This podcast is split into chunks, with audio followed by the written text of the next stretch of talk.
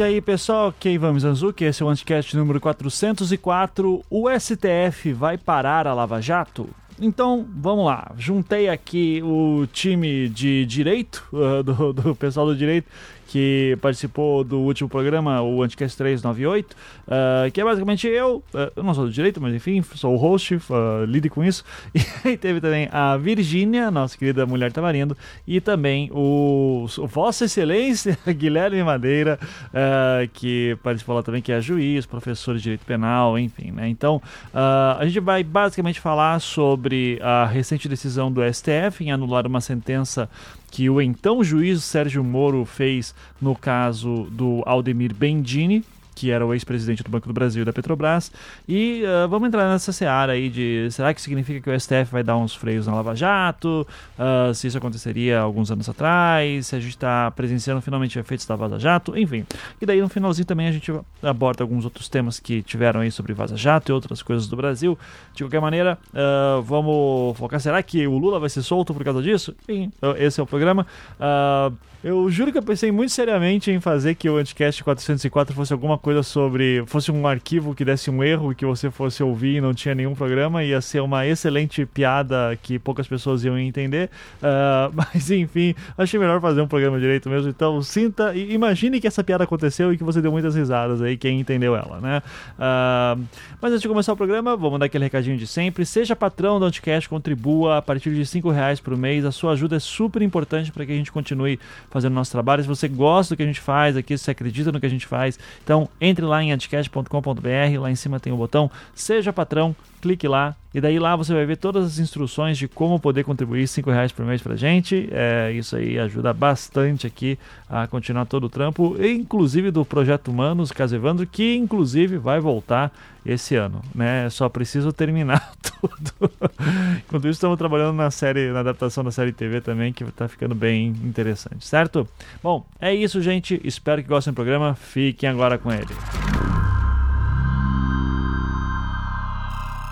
Começando mais um Anticast aí para a gente falar sobre uh, os novos rumos da Lava Jato sendo interferida pela Vaza Jato e como isso pode ou não estar é, batendo ali no STF.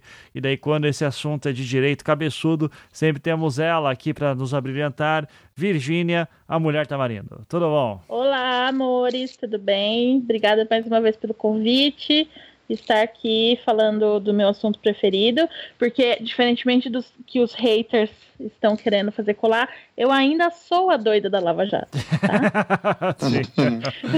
Isso. Inclusive, está endoidecendo cada vez mais. Isso. Exatamente. o nível de loucura só aumenta. Então, legal. Então, e acompanhando aqui a Virgínia também, o time que a gente formou da última vez, nosso querido Guilherme Madeira, juiz, doutor. Vamos lá, doutor, doutor Madeira aqui conosco. É Vossa Excelência. Vossa Excelência, exatamente. aqui, que já participou do Anticast aqui recentemente. Então, seja muito bem-vindo novamente, Madeira. É um prazer tê-lo aqui. Olá, pessoal. Para quem não me conhece, eu sou Madeira. E desde já eu peço desculpas porque eu estou recomeçando a assistir Lost pelo quarto ano consecutivo. Nossa, Maria, meu não, Deus. Não, não. O, o, Brasil não aguenta, Madeira. Já, já, já é tragédia demais e, e, nem tem. Quem Só Lost agora... para salvar o Brasil. Quem sabe agora, você, na quarta, você vê que o final foi ruim. Tô torcendo. Não foi, não foi, não foi. Pior que o Madeira deve ser daqueles que comprou os DVDs mesmo, assim. Cê, cê, eu cê... tenho os DVDs. É, eu imaginei. Tenho, eu tenho o box. Afe Maria. Tá, tá, certo. Parabéns, Madeira. Eu fico... Vossa e tenho todos os funcos, tá? ah, claro. Meu, lógico. Por que não? Ganhei de uma ex-namorada, todos os funcos de Lost. Ai, ai, ai. E, e, não é à toa que é ex agora, né, Madeira? Porra. Porra, mas. Tô brincadeira da parte. Tô brincando, Madeira, pelo amor de Deus, não vai me prender. É. Que. Desacata, desacata autoridade, né? Assim, já fora. Tô falando com o juiz, exato, afinal de contas. Exato. Então vamos lá. É... Gente, uh, isso, esse programa aqui vai servir um pouco para organizar um pouco a parada sobre como que tá essa questão da Lava Jato no STF, né? E, e principalmente por conta do, do que aconteceu aí no dia 27 de agosto. Então, vou ler aqui matéria do, do G1, é, que a Globo é comunista, né? Então estamos usando aqui o G1, mandei o link da matéria para vocês. Mas aqui, segunda turma da STF anula a sentença de Moro que condenou, que condenou Aldemir Bendini na Lava Jato. Ex-presidente da Petrobras, Bendini foi condenado 11 anos de prisão. Processo voltará à primeira instância para nova sentença, porque para os ministros ele não foi ouvido por último. Então, uh, basicamente, né, uh, a, a, questão que a gente vocês vão explicar para mim daqui a pouco, mas o que foi colocado é que, olha, é, o Bendini não poderia ter sido ouvido nessa etapa do processo, teria que ser ouvido uh, por último, é, ele foi ouvido no início, como ele foi, não foi ouvido por último, ele a sentença dele não valeu, porque isso aqui era uma ação que estava ainda. Estava se usando um tipo de recurso que não sabia ainda como funcionava, o STF decidiu como é que funciona. É, daí depois disso, basicamente assim, o, a operação, a Força Tarefa da Lava Jato ficou maluca, dizendo: Meu Deus, isso vai anular um milhão de processos e um monte de prisões que a gente fez. E daí tá todo mundo pensando: pronto, agora acabou a Lava Jato, vai voltar para estaca zero e tal. E eu tô, e todos nós aqui que somos completos ignorantes nisso, ficamos a ver navios nesse mundo complexo que é o direito brasileiro. Então, é, eu vou pedir para, por favor, uh, o Madeira nos explicar é, parte disso. É, e acho que seria uma boa forma a gente começar explicando como que funciona a questão da divisão do STF, né? Porque isso aqui foi feito pela segunda turma do STF e eu nunca sei o que é a segunda turma também. Então, Madeira, por gentileza, manda ver aí, daí eu e a Virgínia. A Virgínia vai explicar mais coisas também, porque ela sabe mais do que eu. E, mas qualquer coisa a gente vai fazendo pergunta para você e você hoje é o professorzão aqui. Então, manda ver. Bom, vamos lá, pessoal. Nós temos o Supremo Tribunal Federal, ele é formado por 11 ministros. E ele é dividido em duas turmas, a primeira e a segunda turma. Uh, não há uma matéria que é exclu julgada exclusivamente em cada uma delas. Você pode ter matéria criminal tanto na primeira quanto na segunda turma. A Lava Jato está concentrada na segunda turma. O relator é o ministro Edson Fachin e ainda tem como ministros o ministro Lewandowski, o ministro Gilmar Mendes, o ministro Celso de Mello e a presidente da segunda turma, que é a ministra Carmen Lúcia. É, uma coisa que o Supremo definiu na Lava Jato é que o relator de qualquer um dos casos pode enviar, quando quiser e como bem entender, os processos para o plenário. Quando ele envia para o plenário, aí os 11 ministros julgam. Então, o que, que aconteceu? O Faquin perdeu, como relator, ele perdeu esse julgamento. Ele deu um voto e os outros ministros foram contra ele. Já antecipando que isso vai se repetir, o que, que ele fez? Ele mandou para o plenário do Supremo.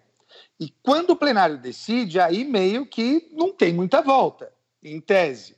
Aí são os 11 que decidem, e aí eles acabam seguindo, ou deveriam seguir, aquele julgamento.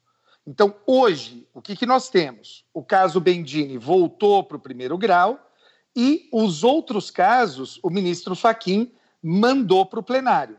E aí a gente tem que ver o que, que o plenário vai decidir.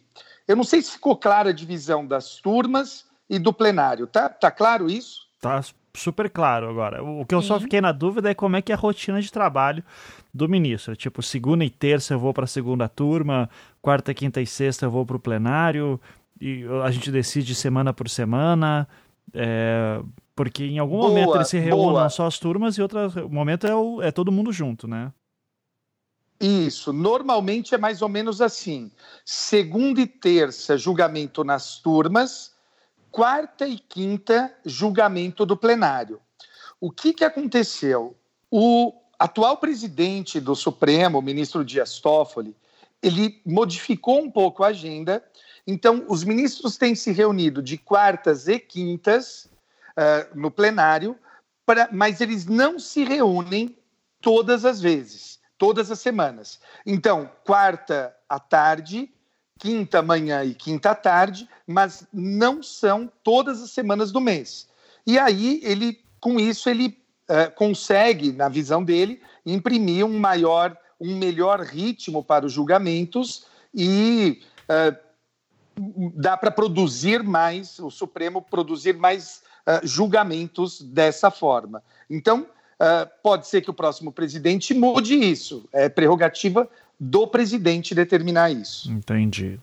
É, e daí, isso foi uma questão também que foi levantada, que o, o Faquin foi voto, foi o único voto contrário, é, votou a favor o Lewandowski, uh, Carmen Lúcia e qual foi o quarto? E o Gilmar. Gilmar Mendes.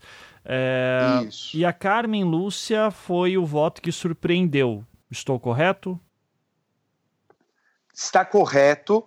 Salvo engano da minha parte, foi a primeira vez, salvo engano da minha parte, que a ministra Carmen Lúcia profere um voto contra uh, a acusação, contra o Ministério Público, contra a força-tarefa da Lava Jato.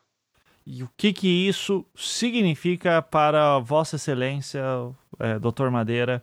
Porque isso eu ouvi muita especulação que assim, a Carmen Lúcia geralmente não faz isso uh, e agora fez, e ela geralmente não vai sozinha. Então já começa aqui especulações de que quando vai para o plenário, muita gente vai com ela agora também.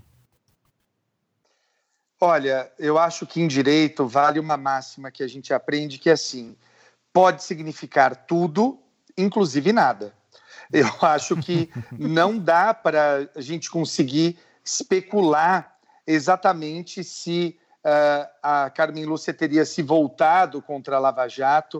Uh, eu não acredito nisso, para ser, ser honesto, uh, mas já vi gente falando, falando isso. Eu acho que os ministros, pelo menos boa parte deles, não se pauta por esse tipo de raciocínio. E esse caso, Ivan, envolvendo o Bendini, é um caso muito delicado, é um caso muito difícil, é um caso muito confuso. Eu acho que, que talvez seja interessante explicar mais ou menos o que aconteceu, ou, ou você quer ainda Não, discutir... por favor, manda ver. posso, posso falar? Uhum. Então é o seguinte, uh, você imagina que o Código de Processo Penal, qual é a regra do Código de Processo Penal? Quando termina a audiência de oitiva das testemunhas, uh, a acusação deve fazer a acusação oral, a defesa faz a defesa oral e o juiz julga. Isso foi uh, trazido para nós do sistema norte-americano, uh, aumentar aquilo que se chama de oralidade. Agora, é óbvio que não dá para ser assim em todos os casos. E o próprio código ele estabeleceu uh, algumas exceções, que estão no caso da Lava Jato. Causas complexas, e causas com vários réus. Nessas hipóteses, o juiz converte os debates orais em memoriais escritos. E é o próprio código, Ivan e Virgínia, que estabelece a ordem das falas. Primeiro a acusação, depois a defesa e, por último, o juiz. Uh, o juiz julga. O que, que aconteceu nesse caso? O advogado do Bendini Uh, e um pequeno disclaimer que eu acho importante dizer. Uh, eu participo de um livro, até para as pessoas não dizerem, não inventarem qualquer coisa. Um dos livros que eu tenho é um código de processo penal, em que ele é um dos coautores. Então, se for procurar lá o meu nome uh, com ele, vai ver que eu sou um dos coautores, ele é um dos hum. organizadores. Ah. É. Ah, isso já diz o tudo. treta, hein? É. Hum. Mas em minha defesa, desde a primeira edição do meu livro, antes de ter esse código, eu já defendia o que aconteceu agora nesse caso da Lava Jato. Mas vamos por partes. O advogado dele, então, o professor Toron, levanta a mão e diz assim: Juiz Sérgio Moro, eu sou réu, o meu cliente é réu, e o. Uh, uh, e os delatores estão juntos com a acusação contra o meu cliente. Então, o que, que eu quero? Eu quero falar depois deles. E o que, que o Sérgio Moro falou? Não, você não vai falar depois deles. Não existe isso. Você vai falar da forma que você tem que falar. É todo mundo junto, são todos os réus juntos. Então perceba como isso é um detalhe muito importante. A defesa lá atrás pediu para falar. E de onde eu tirei essa informação? Do site do Supremo. Quando eu li a notícia, eu fui ver no site do Supremo e eles disseram, na notícia estava, a defesa requereu ao juiz, ao Sérgio Moro. E o Sérgio Moro falou não.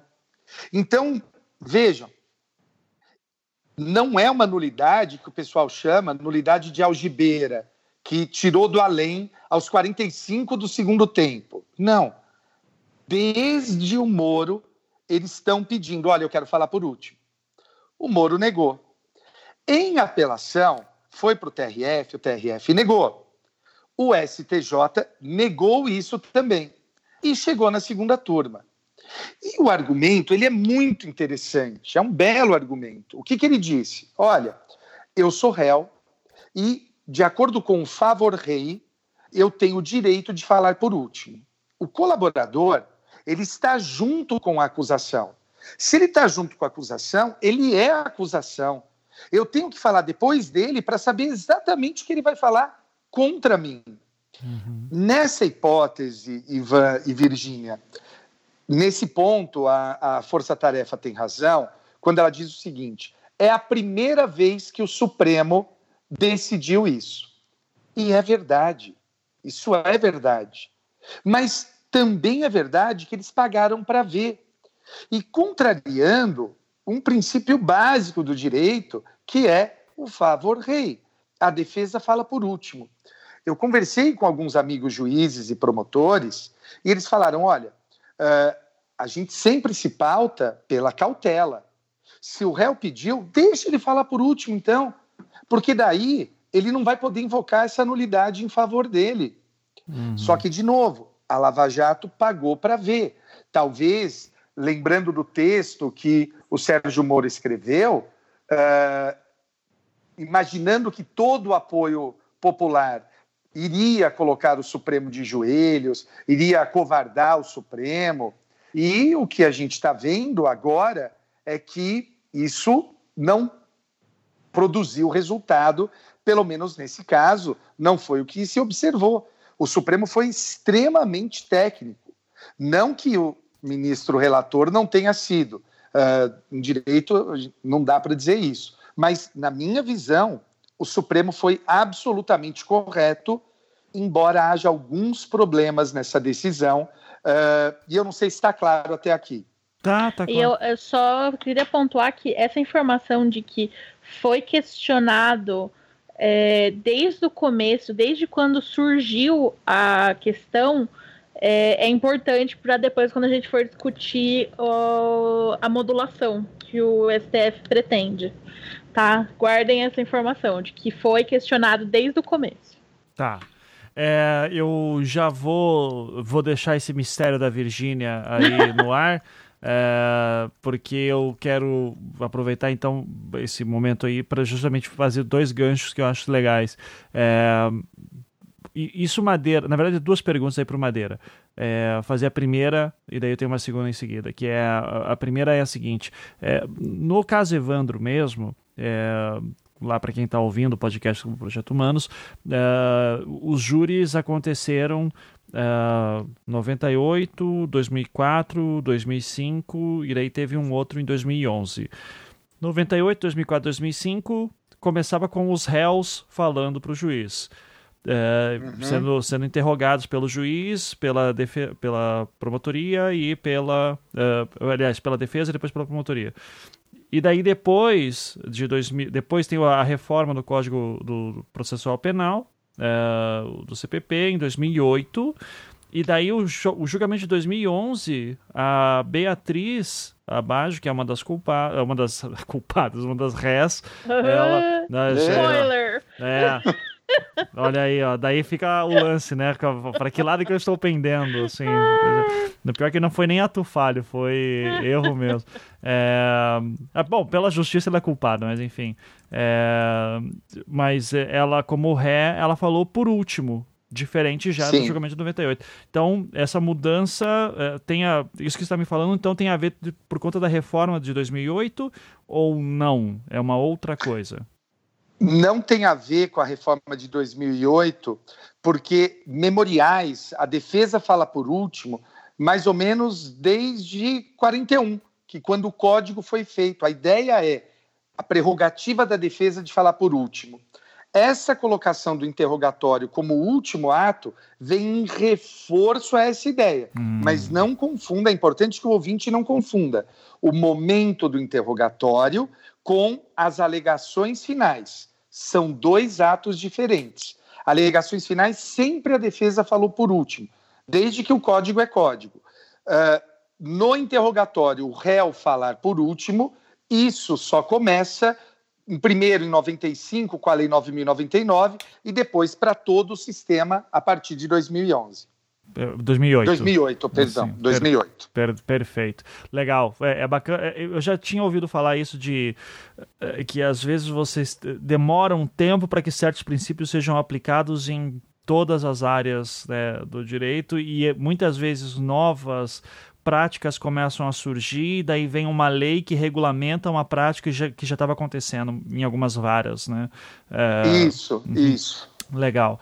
Uh, a segunda pergunta que eu tenho para fazer para você é o seguinte: é, que você bem falou, né, lembrando do Moro, dizendo sobre a opinião pública, né, e como ele estaria blindado uh, por conta da opinião pública, ele estaria blindado de decisões de, uh, de, de, do, do superior do STF ou da própria STRF4.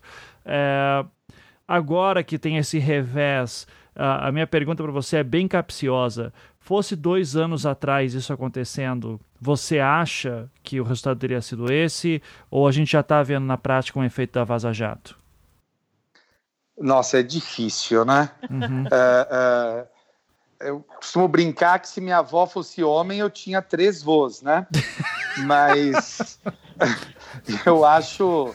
É, curiosamente, um aluno na graduação me perguntou, né?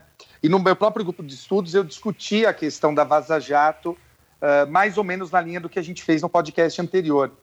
Uh, e eu falei, falei, olha, embora não esteja dentro dos autos, os ministros estão dentro da sociedade, os ministros vivem no país, então eles não são uh, imunes às informações que vêm da Vaza Jato. É óbvio que eles não podem usar aquilo como motivação para decidir. Mas são pessoas que vivem no, no mundo, né? Eles não são uh, uh, alheios ao que existe no mundo. Então, eu acredito que uh, eles têm conhecimento, as notícias todas dão conta disso, né? Dos jornais, de bastidores. Em algum grau, eles estão sendo afetados por isso, como todos nós. Uh, nós vimos a manifestação recentíssima do ministro Peluso, que foi ministro do Supremo, e ele fez uma dura manifestação contra a Lava Jato por conta dos vazamentos. Ele teve num congresso, acho que em Campos do Jordão, se eu não me engano, uh, e ele deu essa declaração lá. Então, o que demonstra que todo mundo está acompanhando a Vaza Jato uh, e ela, em algum grau, tem influenciado sim. O problema é saber qual é o tamanho desse grau. Então, eu não me, não me arriscaria uh, a falar exatamente sobre o grau de influência da Vaza Jato, mas você me perguntou, há dois anos seria diferente? Olha, há dois anos, acho que uh, se o Moro tivesse condenado um panda, uh, o Supremo manteria a condenação. Né? E, e, sabemos que pandas são as coisas mais fofas do mundo. Então, acho que hoje, há dois anos, seria, poderia sim ser diferente. Tá. Hoje, já não acho que seja tão assim. Perfeito. É, Virgínia, eu faço a mesma pergunta para você. Se você acompanha o relator? É... Eu acompanho. Eu acho que não, não eles não decidiriam dessa forma. Mas é porque tem, tem um, um assim, um, é, é, clima, clima nacional, assim. Uma coisa que eu sinto que os ministros respondem mais é a questão de é a energia, digamos. Então, quando há dois anos atrás era quem estava questionando o Moro e o que estava sendo questionado no Moro não, não era uma análise técnica, por exemplo. Tinha um jurista. Eu questionava, eu questionava. Não. dois juristas questionando os aspectos técnicos do Moro. Uhum. Então, é, é, muito, era, é muito improvável que decidiriam é, de outra forma. Só que é, é, desculpa, o... é bom lembrar, três anos atrás, Gilmar Mendes impediu o Lula de ser ministro, né? É, Sim. Vamos lembrar Exatamente. Uhum. Então, assim, não... E não, não, não tem possibilidade disso ter acontecido, de acontecer diferente, sabe? Uhum. Porque tava, o país estava numa catarse coletiva de, de vamos pegar esses corruptos. Então, agora, o, digamos que o quadro do Moro rachou, a, a pintura craquelou. E aí agora todo mundo fica. Hum, que, que será que. Será? Hum, não sei. E começa a questionar. Mas assim, o problema é justamente esse: que a decisão foi corretíssima. Uhum. Ela deveria ter acontecido dois anos atrás. Porque ela estaria tecnicamente correta. Sim. O errado não é hoje por, por influência da Vaza Jato. O errado era lá atrás ser levado pelo, pela, por essa fome, por essa sede de punição, né? Temos aqui uma legalista entre nós, né? Então, eu sou respeitando aí a, eu sou bastante. A, a tinta da lei, tá certo. é, tá certo. Uh, se, agora, agora vem o ponto. O que aconteceu então? O Bendini tá solto, acabou tudo para ele. Agora, o que, que acontece nesse sentido? É, Madeira, por gentileza. Então vamos lá. Uh, Ivan, antes de eu, de eu falar das consequências para o caso Bendini, eu posso levantar dois problemas nessa decisão do Supremo? Claro, manda. Que eu, que eu acho que são relevantes. Eu até conversei com a Virgínia eh, por DM, e é o seguinte: um dos grandes problemas que a gente tem no Supremo, no STJ, é a tal da previsibilidade jurídica, né, tal da segurança jurídica. Como é que a gente pode ter certeza que uh, o Supremo decide igual todos os casos? Infelizmente, nós não podemos ter certeza, porque o Supremo não decide de maneira igual, o Judiciário em geral não decide de maneira igual em todos os casos. Para você ter uma ideia, saiu uma pesquisa da AMB e a maioria dos juízes e alguns ministros entendem que os precedentes obrigatórios não precisam ser seguidos pelos juízes. Uhum. Eu fico estarrecido quando eu leio isso, porque lá no meu gabinete a ordem é clara: por mais que eu seja contra o posicionamento A, B ou C, nós devemos seguir uh, uh, a posição das cortes superiores, porque senão vira um sistema absolutamente de loteria e elitista. Só quem chega aos tribunais superiores consegue ter a decisão, o que não me parece correto. Mas, além disso, nós temos um grave problema.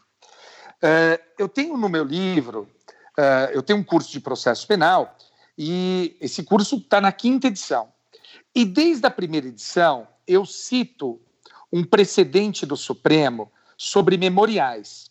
É um precedente uh, que aconteceu em 2012. Olha, eu estou com meu livro aberto aqui. Olha aí. Quem, o cara se tá autocitando, tá... depois fala do Deltan. Depois fala pois mal do é. Deltan, mandando aposto, mensagem pra si mesmo. Aposto que o Madeira tem um diálogo com ele mesmo, falando de passagens da Bíblia. Porque Jesus. Olha, eu vou permanecer em silêncio, que, que eu vou exercer meu direito de permanecer em silêncio. Mas ficava, desculpa, Madeira, fica à vontade. Mas olha, eu tenho, um tenho aqui no livro, quem tem o meu livro, está no capítulo 14, na parte dos memoriais, uh, e eu cito esse precedente do Supremo. O que, que aconteceu? Falou a acusação, falou a defesa, e aí o Supremo, a defesa, tinha alegado algumas preliminares. O que, que o juiz fez? Ouviu o MP e depois julgou, sem deixar a defesa falar de novo. Então, olha, olha a sequência. Falou o promotor, falou a defesa, voltou para o promotor e aí o juiz julgou. Esse precedente, gente, é de 2012. O relator é o ministro Dias Toffoli. E não foi na turma, foi no pleno. Então perceba que, nesse sentido, a turma da Lava Jato tem razão quando eles gritam. Porque eles estavam acostumados com um padrão, a meu ver, errado. Eu critico uhum. essa decisão do Supremo, eu concordo com a Virgínia. A decisão que eu estou citando agora, a meu ver, está errada. Correta é a decisão que foi tomada no caso do Bendini, concordo com a Virgínia. Só que a Lava Jato estava acostumada com um padrão de conduta e agora o Supremo mudou esse padrão de conduta.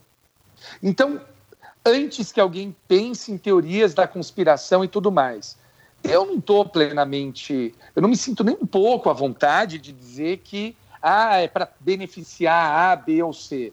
Imagina, se eu acreditasse nisso, eu desencanava de ser juiz e professor. Eu acredito piamente que os ministros talvez nem se lembrem desse precedente que eu estou citando de 2012, porque eles estão tão acostumados a, a, a tratar a Lava Jato de uma maneira diferente que talvez eles tenham olhado e falado: não, está errado, é assim que tem que ser, e ignoraram esse precedente de 2012 do Tribunal Pleno. Eu não acredito em teoria da conspiração, uh, eu acredito muito mais em simplesmente, perdão, analisar Lava Jato como um caso tão especial que eles ignoram o resto. E aí é para bem e para mal. E uma coisa que me incomoda nessa, nisso tudo, que foi o que a gente conversou do, do caso que eu trouxe de exemplo no outro anticast que a gente gravou. As grandes discussões de direito penal é, e principalmente de garantia do preso, do réu, só é feita nesse tipo de processo geralmente é em processo de corrupção que envolve alguém muito poderoso que pode passar, pagar um puta advogado, como o Toron, que, né, a pessoal que não é da área não se espante que o Madeira tem o livro com ele, porque ele é o, um grande é, processualista penal fodão, então, tipo, nem é. É esperado ter ele ter um código escrito com ele. Uhum. E aí. É... E aí compromete todo todo o resto, porque aí chega um caso relativamente comum, digamos, no STF, e eles não, não dão a devida atenção porque não é ninguém famoso, não é ninguém poderoso, não é ninguém com um advogado famoso. Sim. Então, o, o, o problema é o sistema.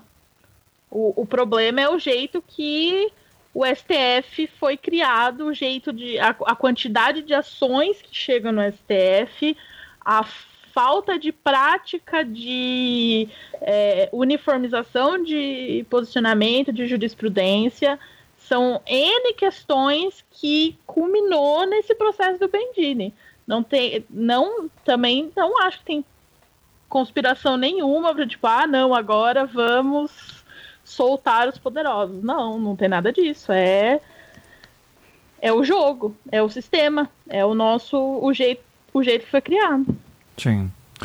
E, e há, um, Sim, há, há um outro problema, Ivan, que é uma coisa que a gente tem ouvido os promotores reclamando, os lavajatistas em geral, que é, ah, mas não teve prejuízo. Qual é o prejuízo? Não, só pode anular se tem prejuízo.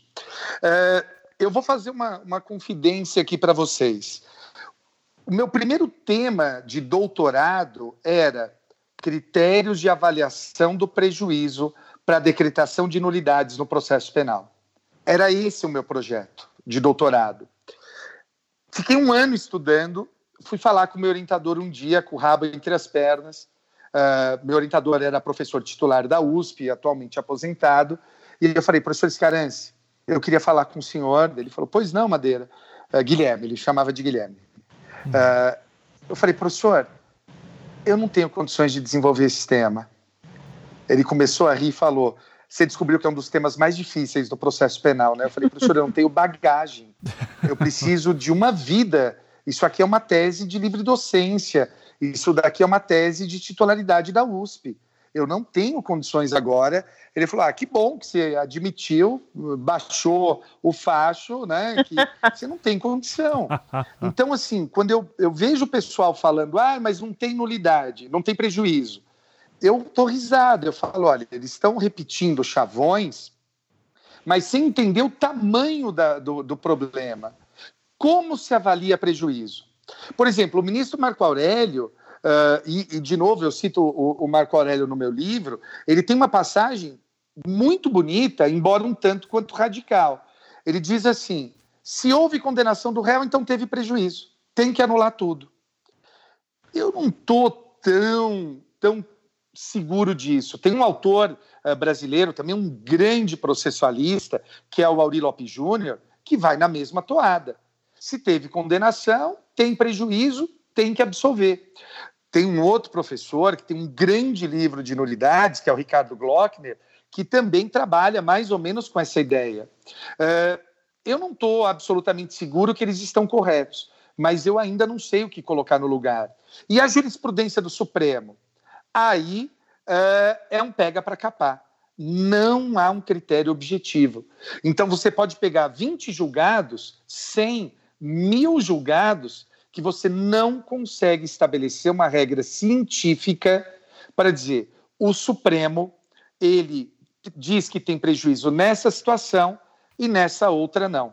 Não dá para fazer isso, infelizmente. E por isso que acaba recaindo essas suspeitas sobre o Supremo de maneira indevida, porque eu não acredito em teoria da conspiração, uh, mas quando o pessoal vê o Supremo cada hora decidindo de um jeito, para o leigo é óbvio que causa desconfiança, né? é uhum. óbvio.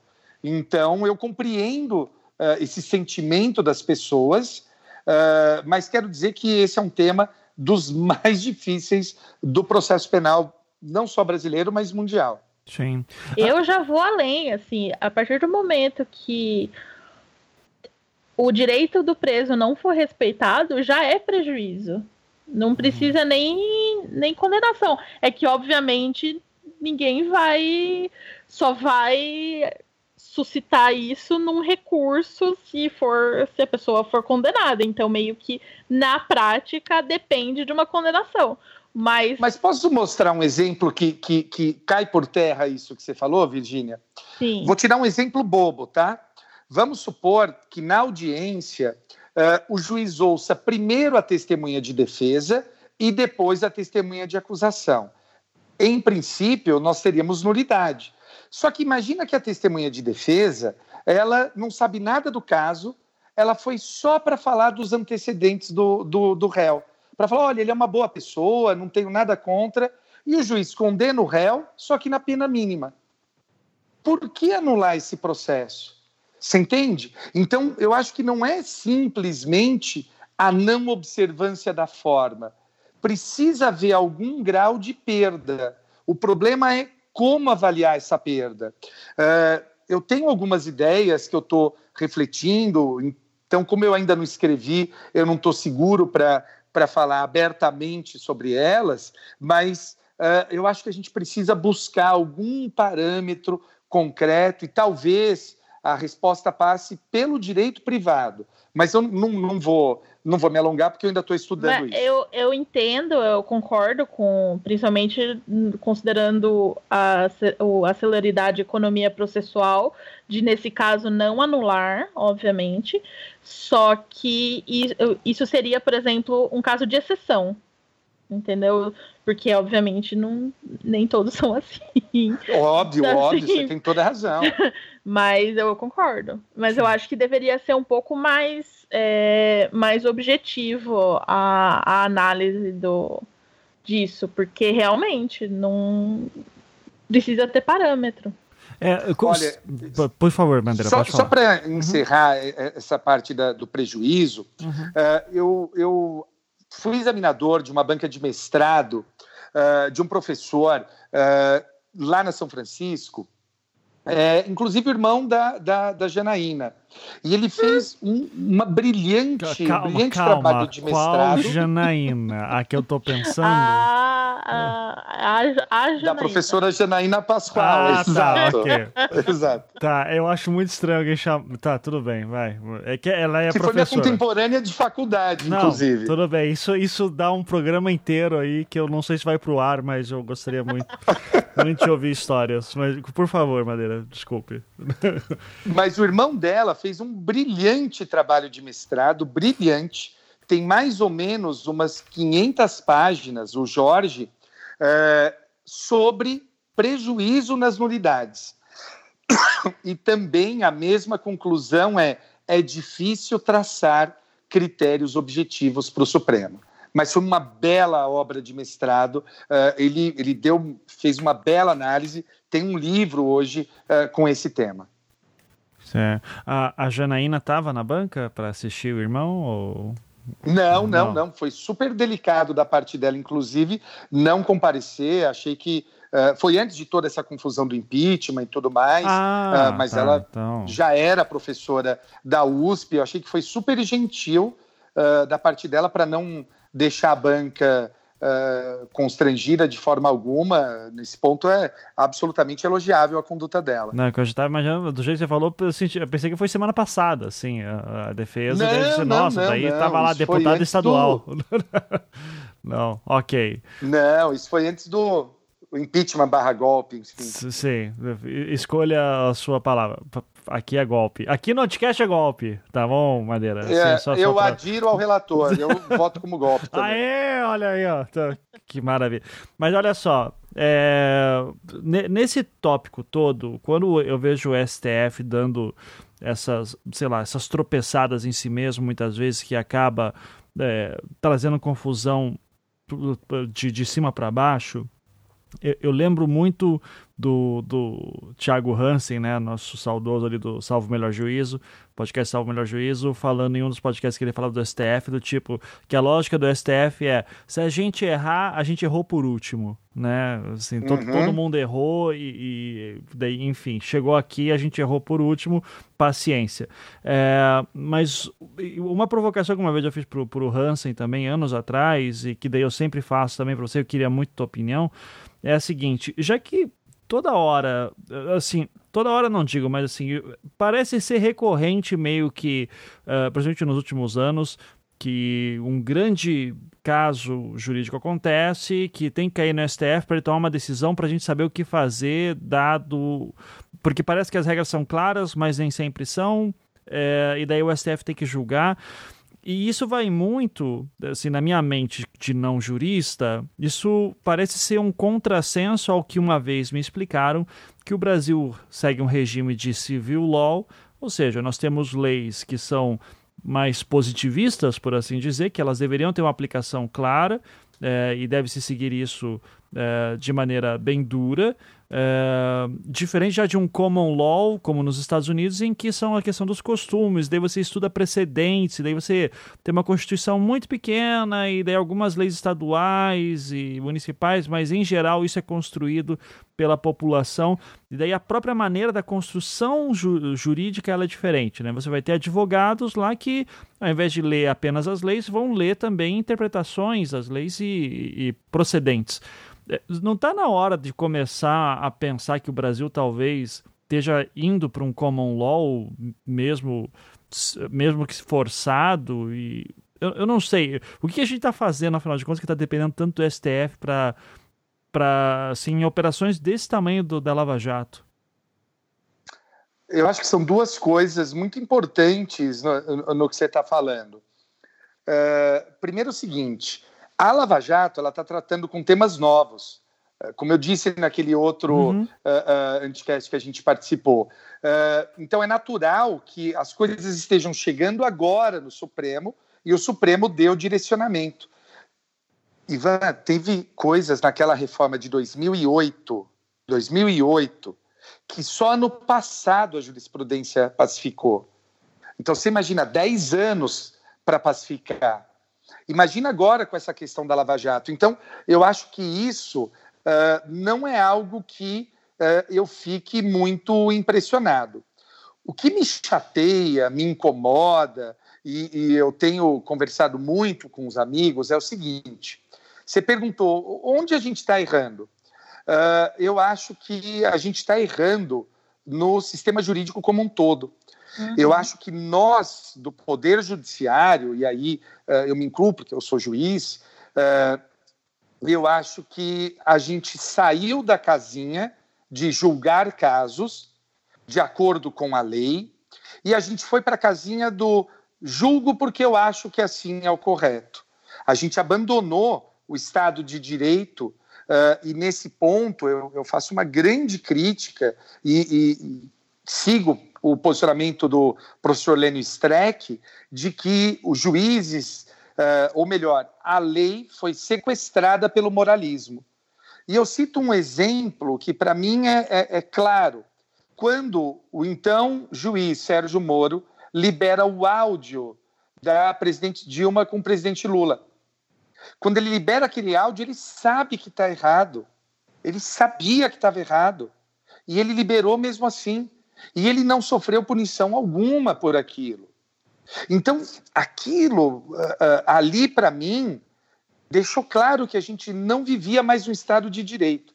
E vou te falar, quando eu fiz essa crítica naquele dia, rapaz, o que eu apanhei, mas o que eu apanhei, até assim, até perdi amigos por conta daquilo. Colegas, uh, um amigo em específico, um colega de concurso, a gente deixou de ser amigo aquele dia por ele ter ficado tão revoltado com, com a minha fala. E aquilo lá foi só, infelizmente, quando a gente olha em perspectiva, uh, aquilo foi só mais um dos atos uh, que jogaram para a lata do lixo a legalidade. Então, eu acho, Ivan, assim, não adianta a gente mudar a lei, a gente tem que mudar a gente, os operadores juízes, advogados, promotores, uh, a gente tem que ser melhor, a gente tem que voltar a, a, ao que era, no sentido de, como você disse da Virgínia, ser positivista. Eu falo para os meus alunos hoje que o, o, ser revolucionário é seguir o código. Se você seguir o código, já está bom. Já, já, as pessoas já ficam felizes. Não precisa inventar. Infelizmente é isso. Uhum. Perfeito. Eu não sei se a Virginia concorda com essa minha análise. não, eu concordo. Eu já, a gente já conversou sobre isso uma vez por telefone. E assim, eu mantenho minha posição. Eu acho que aquele áudio tinha que ser liberado, apesar de ser errado.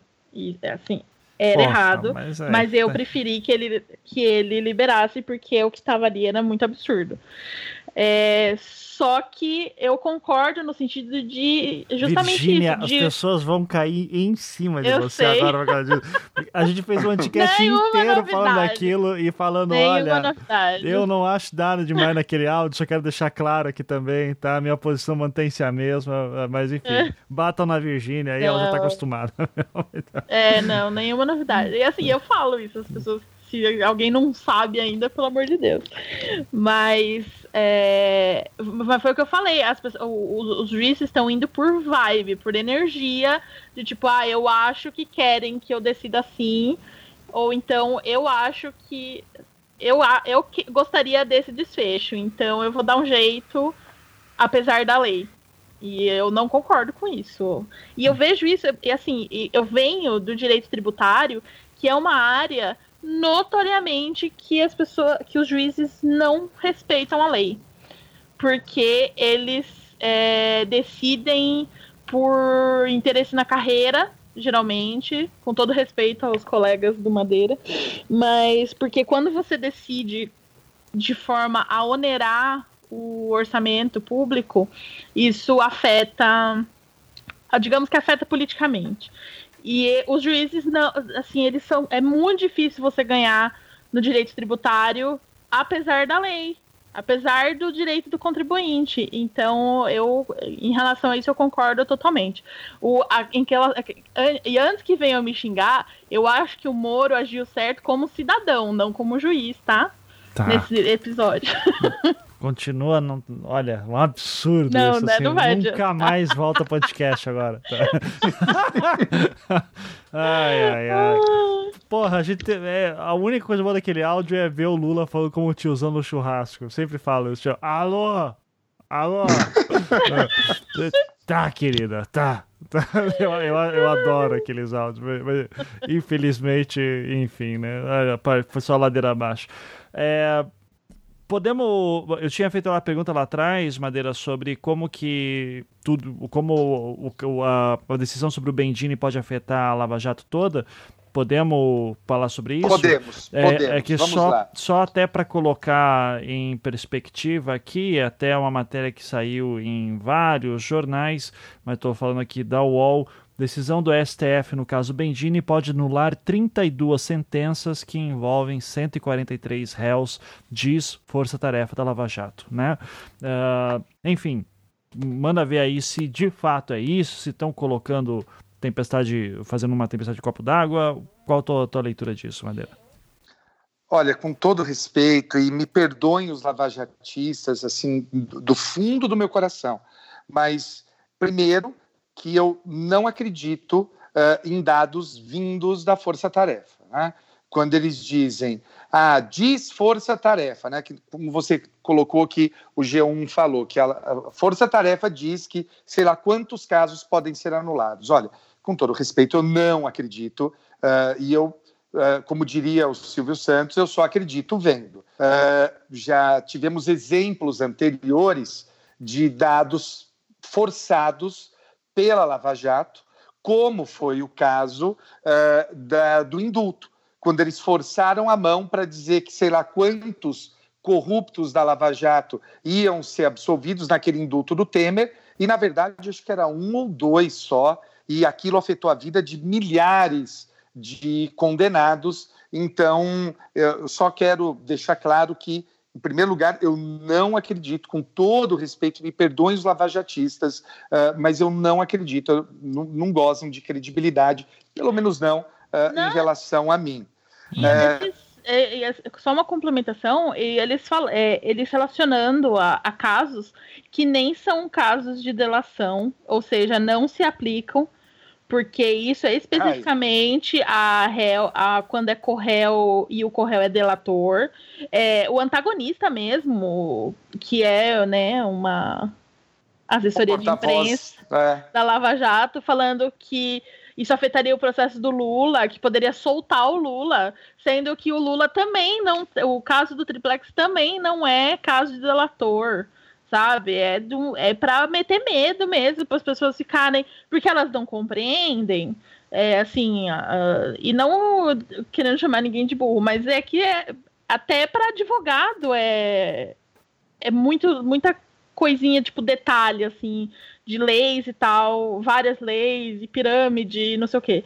Então, eles fazem isso para botar medo, para realmente ficar a galera aí surtando, falando que vão soltar todos os presos, para o pessoal ficar, nossa, meu Deus, e se voltar contra o STF? E aí pressionar e aí eles voltarem a decidir como eles querem, né? Uhum.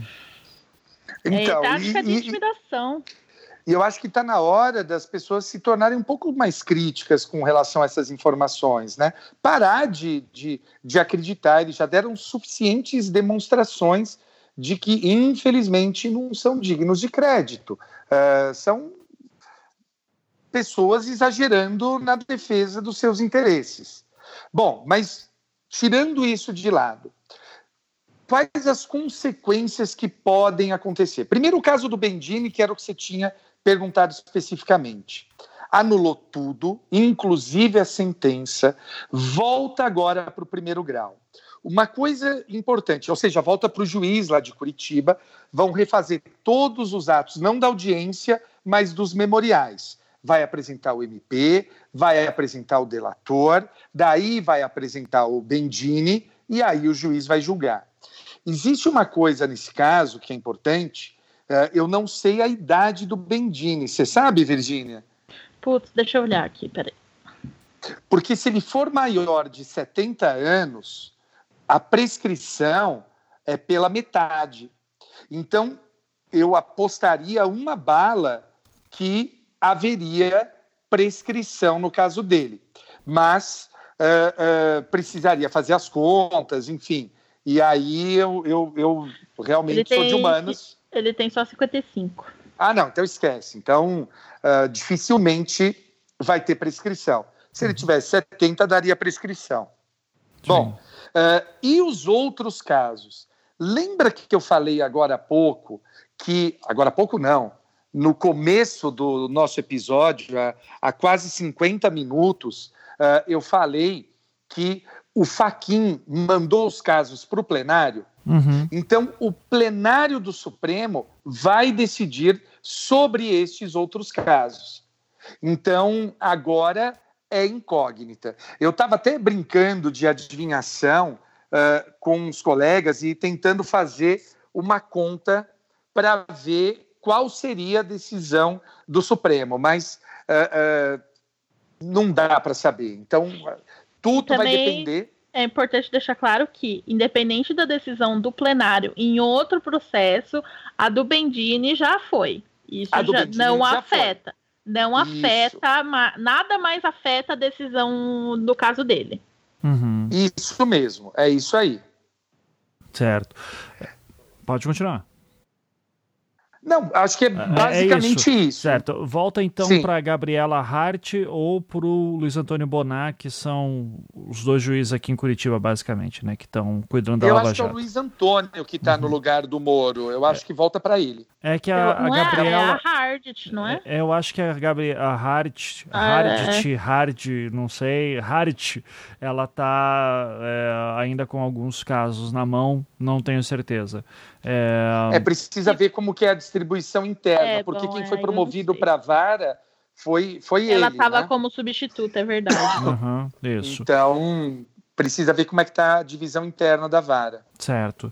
Bom, uh, a chance da, de, sei lá, de, isso afeta em alguma maneira? Uma pergunta bem boba, assim. Isso afeta de alguma maneira, assim, favorece a defesa do tipo, ó, oh, agora a gente vai conseguir fazer uma peça de defesa melhor e o, o novo juiz ou a juíza vão ver isso e vão pensar, nossa, de fato, foi cagada ter condenado? Existe alguma ah, chance? Eu acho disso? pouco provável. Eu acho é. que todo mundo vai fazer Ctrl-C, Ctrl-V. Aham. Uhum. É, é mesmo porque é do tipo. Tem, aí nessa hora bate o corporativismo, sabe? Uhum. E a, eu, inclusive, às vezes eu acho que até pode piorar a situação. Não, não, não pode porque é proibição não. de reformar impégios. Não, sim, mas do tipo. A má vontade em, no nível pessoal, assim, do juiz. No, ah, principalmente olha... se fosse o mesmo. Não, se fosse o mesmo, talvez, mas não sendo o mesmo, eu, eu vou ser honesto, assim, dos casos que eu peguei, que foram anulados pelo tribunal, é, de outros colegas, ou mesmo, ah, mesmo vai. meu. Confessa que vocês não gostam quando, te, quando corrigem vocês, vai. pode confessar. a, gente não vai, a gente não vai te julgar. Virgínia, tá sendo muito honesto, assim, sendo muito honesto, pelo menos eu, os outros colegas com quem eu tenho maior proximidade, o Paulo Bacará do Twitter, por exemplo, uh, a gente ah, não se apaixona vocês, vocês por causa. Não vale, vocês são os dois pandas do judiciário. Não vale. não vale. O juiz não pode se apaixonar por causa. Quando ele se apaixona pela causa, acabou. Né? Fala né? isso para todo mundo agora. é, infelizmente. Ai, ai, tá. Então, a chance de isso de fato ter alguma coisa. Então, já que assim, pequenas. Assim, é, pequenas. Então, uh, vamos lá. Isso é, é para que, que, serve isso? Ok, foi de fato revisto a aplicação da lei e tal, mas uh, isso é bom de alguma forma pro, pro réu, uh, pro condenado? Isso dá um respiro extra? É, sei lá. Tô, é porque, obviamente, eu tô tentando falar com o pessoal que quer que o Lula saia, que vai ser minha próxima pergunta depois, se isso vai afetar posso, o Lula. Posso responder? Manda ver, Virginia. Uma, a minha teoria é que, assim, com. Eh, primeiro que, se não me engano, ele, vai, ele teria que ser solto, né? Se, e se não está ainda, eu acho que ele está solto. E também dá um, um respiro para ver o que vai acontecer com a Lava Jato. Porque eu, pelo menos, defendo a anulação da operação. Porra, Virgínia, aí já falei. Agora já voltou aos braços da galera de novo. Assim, então já... Aqui é 880. As pessoas não sabem o que sentir em relação a mim. Não dá para ser ponderado com a Virgínia. Eu deve... É, o, o, tem um cara que me odeia muito que ele fica falando que eu sou muito duplo pensar. Ele está falando que eu sou caótica, mas é isso mesmo. É, então, o que no fim pode beneficiar ele ter esse tempo extra para ver como é que vai o, o desenrolar da carruagem aí de da, da, operação como um todo, o que pode levar até a ele ser é, se safar, digamos. Uhum. Então, eu acho que nesse aspecto é, bem, é bom. Mas, se não acontecer absolutamente nada com a Lava Jato, basicamente ele só vai ficar um tempinho, só ele vai receber tempo, é. umas férias aí de, da prisão, assim. Sim. É tudo imponderável, né? Mas uh, também o advogado dele é muito bom, assim, e a, a, as circunstâncias são diferentes, independente de qualquer coisa. Eu creio que se o juiz que hoje está no lugar da vara do no, está no lugar do Moro, ele vai digamos que ele tá num. Ele está sob pressão de tipo não cometer os mesmos erros, né? Então, creio que também ele possa até ser um pouquinho, quem sabe, mais cuidadoso e mais legalista, e talvez isso seja benéfico em alguma forma, não sei. Uhum. Talvez.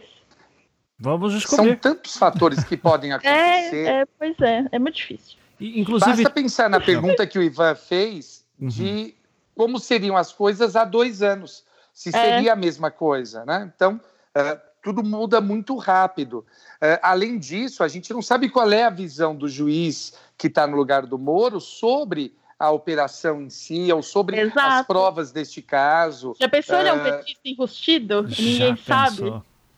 Já pensou? Não, eu, eu, acho que o, o, próprio olhar para as provas, né? Exato, é, exato. Mas eu gosto da minha teoria que ele pode ser um petista enrostido. Eu, eu gosto também. É, eu gosto da teoria que no meu coração existe que quem mandou as coisas pro Glenn foi o Dallagnol. Eu também. Ah, eu... Não, gente, mas não tem como, porque senão ele tinha que ter editado algumas coisas, sabe? Tipo, ele precisava ter deletado.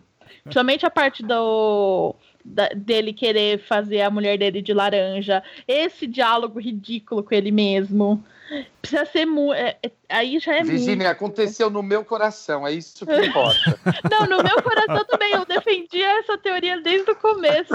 Mas não dá. A, a, as evidências não sustentam essa teoria, Cara, infelizmente. Com, com, muito pesar no coração. Com a visão messiânica que ele tem de si mesmo, eu não duvido Gente. que ele se vê como Cristo que precisa ser sacrificado e, tipo, inclusive vai.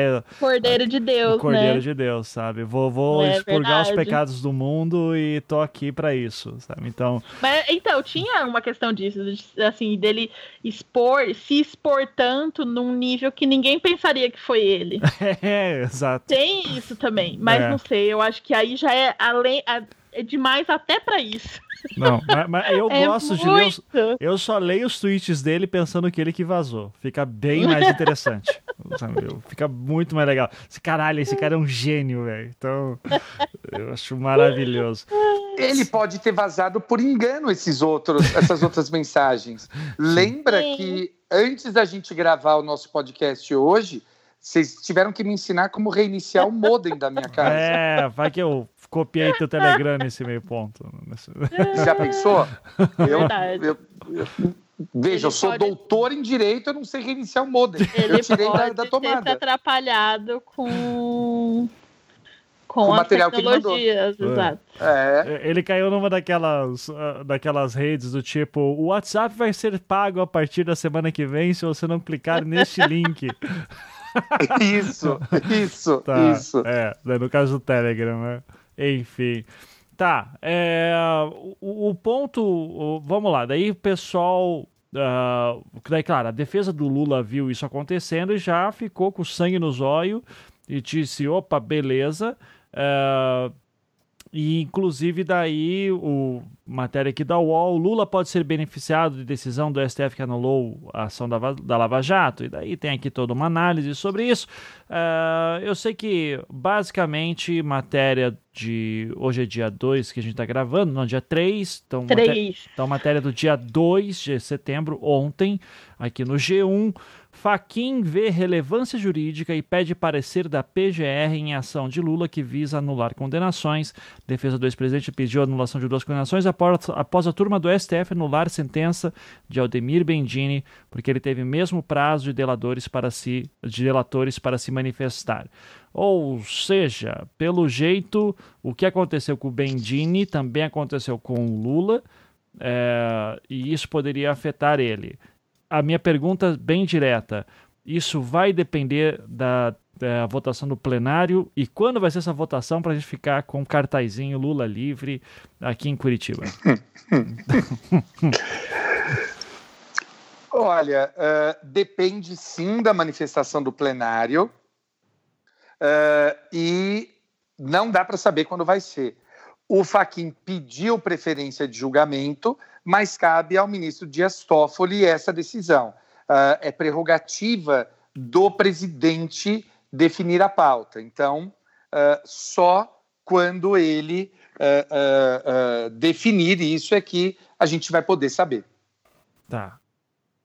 Então, e o mesmo caso também de quando que o Bendini vai ser uh, vai ter sua sentença novamente, né? Isso aí vai, vai demorar. É, ah, vai demorar o caso do acho... Bendini, é. Não, mesmo porque ainda o STF precisa terminar de decidir a modulação dos efeitos, né, do, da sentença que eles deram. Fala do... para mim como se eu fosse uma criança de 8 anos agora, sobre isso que você acabou de dizer. Porque a, pode ter, podem ter dois efeitos. A gente chama de modulação de efeito quando o STF decidir se vai valer só, assim, isso é genérico, tá? Dá para todos os casos passados ou se vai valer daqui para frente. Hum, tá. Aí, nesse caso em específico, deixa eu até abrir aqui o link, porque eles. O, o que, por que, que é importante aquele negócio que eu falei que precisava guardar aquela informação de que foi questionado desde o começo? Porque tem um, um, uma regra que para subir para o STF você precisa pré-questionar alguma questão constitucional. Isso é, isso vale para tudo. E então eles querem modular os efeitos dessa decisão apenas para casos em que foi questionado já no, no, na primeira instância o porquê de não ser a, a ordem respeitada. A deixar o ré, o corréu não delator falar por último. Então, assim, eles pegaram essa puta decisão e vão aplicar, sei lá, meia dúzia de casos, entendeu? Isso é a modulação dos efeitos. Obviamente tem trocentas milhões de coisas mais que o Madeira pode explicar sobre isso, mas, assim, muito resumidamente é isso. O que eles vão simplesmente meio que conter os efeitos dessa decisão a casos específicos em que foi questionada a questão da ordem do, da, das falas desde a primeira instância para que não tenha essa debandada geral de milhões de ações no STF questionando a mesma, a mesma coisa. Certo. Ou seja, se no caso do Lula aconteceu a questão da ordem é, e aí, se, vamos supor, Só que a defesa caso, não pediu isso. Exato, tá. não, não se aplicaria. Mas assim, já deixando muito claro, o caso do Lula do triplex não se aplica, porque o Léo Pinheiro não era delator, não é até hoje, inclusive. Então, assim, esqueçam caso do Lula. Agora, vamos fazer de conta que o Léo Pinheiro era delator e eles apresentaram ao mesmo tempo só que o Zanin não falou nada, não reclamou que estava, não estavam cumprindo a ordem. Também não valeria. Tá, o Léo Pinheiro não é delator, mas ele falava pra caralho. Não. Então, ele confessou, ele tipo, ele a, o, ai, a, a, a pessoa Léo Pinheiro é muito complicada. Cê, porque percebo. ele tá, ele tá tentando delatar, ele tá tentando ter acordo de delação desde tipo acho que desde o começo. Só que a delação dele não não sai. Tá parada lá com a Dodge há muito tempo. Já tava parada com o Janot, tá parada com a Dodge faz muito tempo. Mas olha Então, aqui, matéria aí, da que que his- ele fez? Descu- Desculpa, pode falar.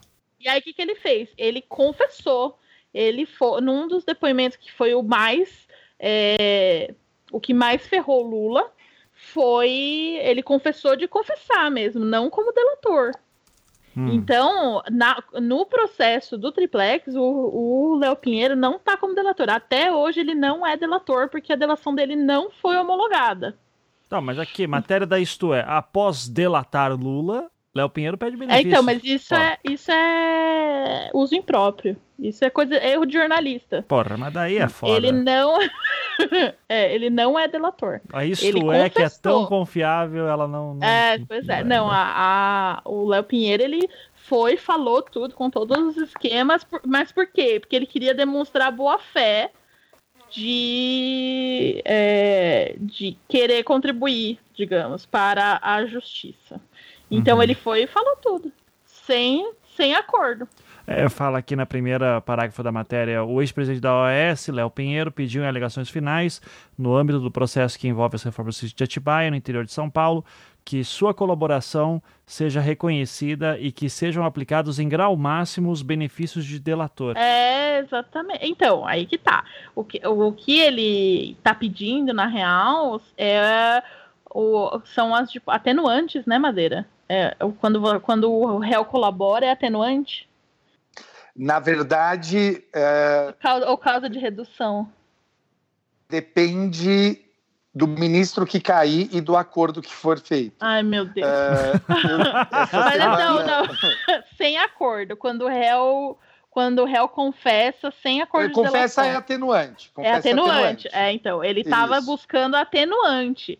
Eles estão usando aí de tipo que conseguir o, mas, o benefício máximo da delação de forma errada. Porque o- uma coisa era o acordo que estava rolando, que estava sendo negociado. Outra coisa foi o que ele falou no processo, como réu e sem acordo, fora do acordo. E aí o que, o que ele está buscando aí é justamente que a pena dele seja atenuada, justamente por ele ter contribuído e fornecido elementos para a justiça.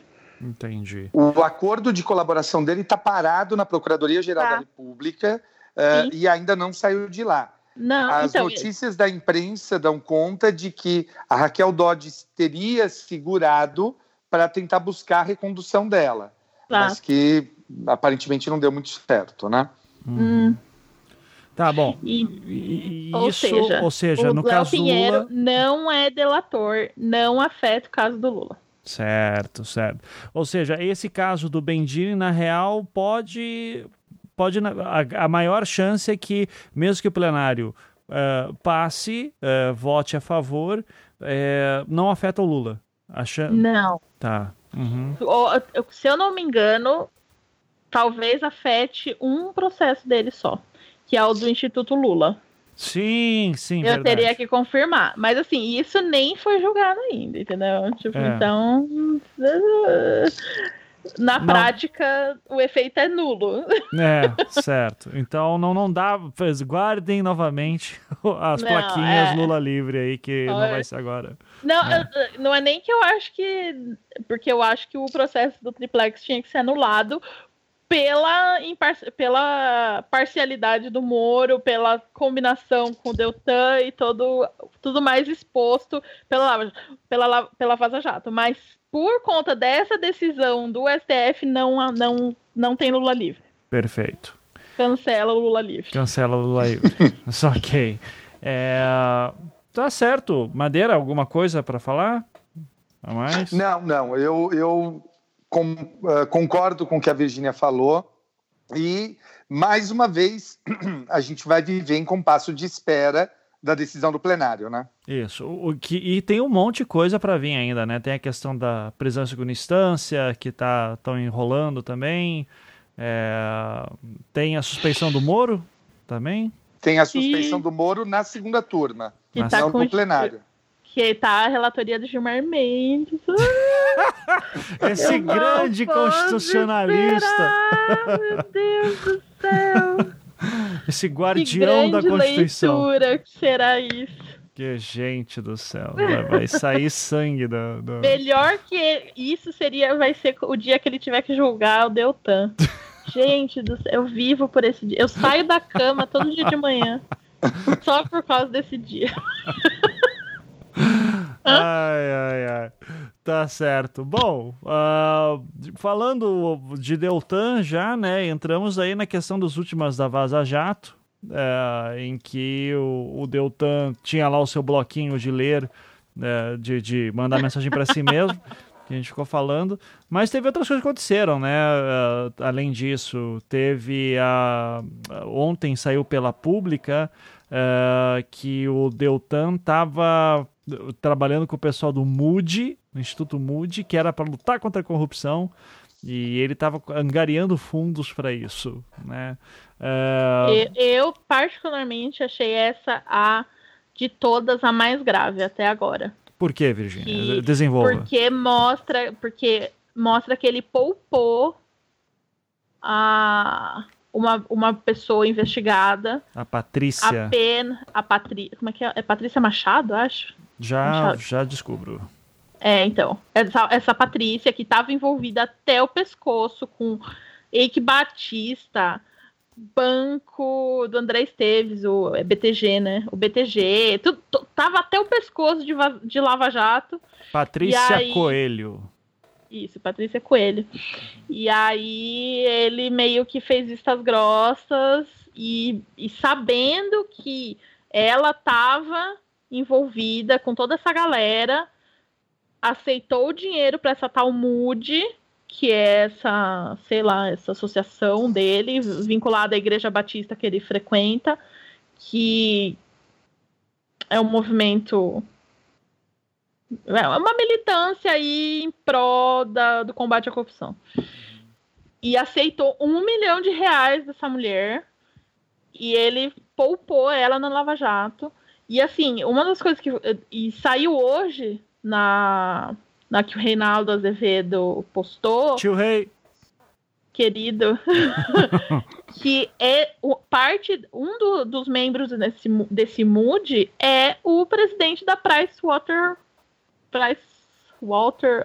Como é que é? Water, Waterhouse. Waterhouse Cooper. É, isso que é uma das maiores auditorias, que é o, uma das Big Four, né? Que são conhecidas como Big Four de auditoria. Fez auditoria da Petrobras. Exatamente. Ela fez auditoria da Petrobras, fez auditoria de, porque a, a lei diz que, pela lei das SAs, as empresas precisam sempre fazer auditoria externa e elas precisam revezar as empresas de auditoria. Só que como são as Big Four, eles revezam entre as quatro.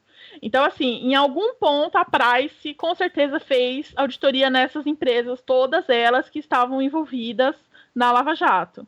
E o presidente da Price, que inclusive eu acho um absurdo as empresas de auditoria terem sido poupadas, mais uma vez, porque as auditorias escândalo atrás de escândalo nas empresas e elas passam impunes.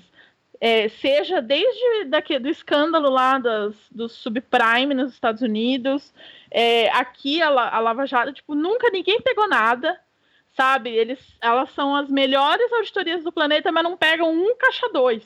Incrível. Nunca vi isso. E o presidente tá nessa. A presidente da Price tá nessa associação Best Friend Forever com o Deltan. Sim. Como assim? É, é mas, é mas é porque Deus tá, tá num Deus plano com quis, ele. entendeu? Tá. Deus escolheu juntar os dois ali para receber um milhão de reais de uma culpa. Isso. e que é daí mole. e a gente tá brincando com esse negócio de Deus novamente, né? Porque daí eu Porque o Deltan mantinha um, um maravilhoso meu querido diário com ele mesmo. Isso. No, no Telegram. E aí tinha lá algumas mensagens uh, motivacionais, digamos. É, eu, dele eu... com ele mesmo, uns diálogos em que ele falava que ele seria facilmente eleito senador pelo estado do Paraná, é, que é, ele pondera muito, tipo, não, mas se eu for para a política, eu vou ganhar menos.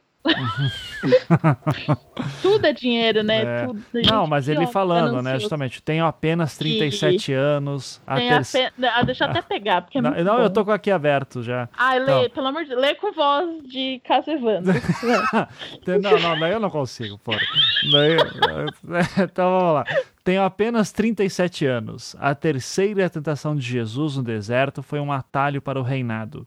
Apesar de em 2022 ter renovação de só uma vaga e de ser Álvaro Dias, se for para ser, será. Posso traçar plano focado em fazer mudanças e que pode acabar tendo como efeito manter essa porta aberta. É, é, né? Então, Não, é. é- e, e- só que assim, né? Teve o lance que o Álvaro Dias foi poupado da Lava Jato, né? Em, em algum Sim, momento. também. É, Também. e teve o lance aqui. Deles terem destruído, basicamente, todos os inimigos, Isso. todos os, os grandes políticos que seriam concorrência. Beto Richa. E, né, citando o tio Rei, não estou fazendo um julgamento de valor sobre essas pessoas serem corruptas ou não. Mas que destruiu, destruiu. É, Ele atuou ativamente para isso. Então, Beto Richa, Gleice Hoffmann, etc. O Paraná precisa de políticos melhores? Precisa. Isso acho que isso é tipo muito claro, né? Porque se a opção é Beto Richa, Gleice Hoffmann e Álvaro Dias, ou então Deltan Dallagnol, Tinha, tinha o né? Requião, Requião também. Requião, O Requião, ou seja, por favor. O Paraná é um estado muito fodido. Eu, não, vou- eu não vou discordar. É, mas é foda isso, né? Porque é até uma conversa que daí nessa que o, o Deltan tem com outro procurador, que é o Vladimir Aras, e, e daí... Inclusive, deixa eu contar uma fofoca. Ele me seguia no Twitter, né? Daí com, Ah, com o pera, negócio isso- da isso- da isso não- Jato. Isso não vai pro ar, né? deu- Só pra deixar claro. Isso, Não, po- isso tenho que pode. tirar. Ele me deu um follow Ah! por causa da Vaza Jato. Ah. Não, não tenho vergonha, não. Não, não, tá certo, né? Ah, ele tá no Twitter. eu não fiz nada de errado. Tá, E ele também não, tá? tá. Eu, eu, eu fico com Ele medo de ver só- se esses caras estão me seguindo às vezes. Deixa eu ver, Vladimir. Não sei, deixa eu ver só pra ter certeza. Não, ele, ele protegeu os tweets depois de hoje. Ah, eu também acredito. protegeria depois de hoje. Porque ele É, fala bom. que. A conversa aqui com o Deltan, né, de 2016, que o Aras pergunta: você tem, de, você tem de pensar no Senado? Daí o Deltanzinho fala: obrigado pelo incentivo, mas vejo muitos poréns. Daí o Aras fala: você se elege fácil e impede um dos nossos inimigos no Senado. Isso é um Requião ou. Glaze caem. Cara, lem- só- quando é que foi que a, a Glaze estava sendo colocada na Lava Jato também, Virgínia? Você lembra Não, de a- a- então, o, o, o problema da Glaze é que o, o, o processo dela, que é o pior, que é o do marido dela, não é da Lava Jato. Ah, tá. É uma operação paralela. Uhum. que é o que ele pegava centavos de todos os empréstimos para aposentados e desviava. Pô, eu É, já vi isso num filme. assim. Eu já vi isso num Isso é filme. É. Superman 2 É. ou 3. O caso é tipo, e assim, é de empréstimo consignado para aposentado, sabe? É, tipo, é igual roubar, roubar marmita. Calma, que Isso eu, não se faz. eu já vou dizer qual filme que foi, que foi com o Sean Connery. que eu lembro. Não, O Sean não, Connery é co- antigo, é o Superman Essa 2 ou semana 3, acho que é o. Richard Pryor. Essa semana mesmo prenderam um cara que fazia isso. Roubava centavos de trocentas milhões de contas e, e enfim, ele desviava parte do empréstimo consignado de aposentado funcionário público. É um outro, é um- não tem nada a ver com, inclusive foi pela a razão dele ter sido preso ou conduzido coercitivamente, foi um auê na época, ela fez um drama. E não tem nada a ver. O da Lava Jato dela já acabou, inclusive. Ela já foi inocentada. Sim, não é sim. STF. É, não, sim, mas é, é que é foda isso porque aquela parada. Cara, é, não sei se foi o Demore, foi alguém aí que tuitou isso. Já pensou que maravilha você prender- poder prender todo mundo que você que seria teu rival? Considera o seu É. inimigo. É, Que você- você considera seu inimigo. É um Não, e, e pra uma eleição ainda, sabe? É. tá. É muito absurdo isso. É, Procurador não tem que ter inimigo político assim. sim. E, sabe? O, inimigo, o procurador, o inimigo é, sei lá, o invejoso da sala ao lado, sabe? Sim. Não ficar com essa perseguição política. é. dessa forma. É, e, e, só para dizer, eu acho que o filme se chama A Armadilha e é com uh -uh. a uhum. Catherine Zeta-Jones e o Sean Connery. Essa armadilha não é de... de não, não é, não é o que isso. tem a cena dos lasers. O segundo Eles... crime no Armadilha é, o segundo crime. O é. primeiro não, mas o segundo sim. Porra, vocês lembram detalhes lembro. do segundo crime de armadilha? Estão de parabéns. Eu só, não, eu só lembro que eles terminam juntos, porque eu só gosto de saber de romance. e, a, e a cena da, dos lasers, eu só lembro disso. Cena dos lasers. E eles terminam juntos no final, na ferrovia, né? Que ela sai, ele sai correndo de um lado para o outro e daí ele aparece atrás dela. Agora, um absurdo o Sean Connery fazer par com a Catherine Zeta-Jones, né? Pelo amor de Deus. Não, e já dizem que naquela época, nessa época ele já estava completamente, tipo...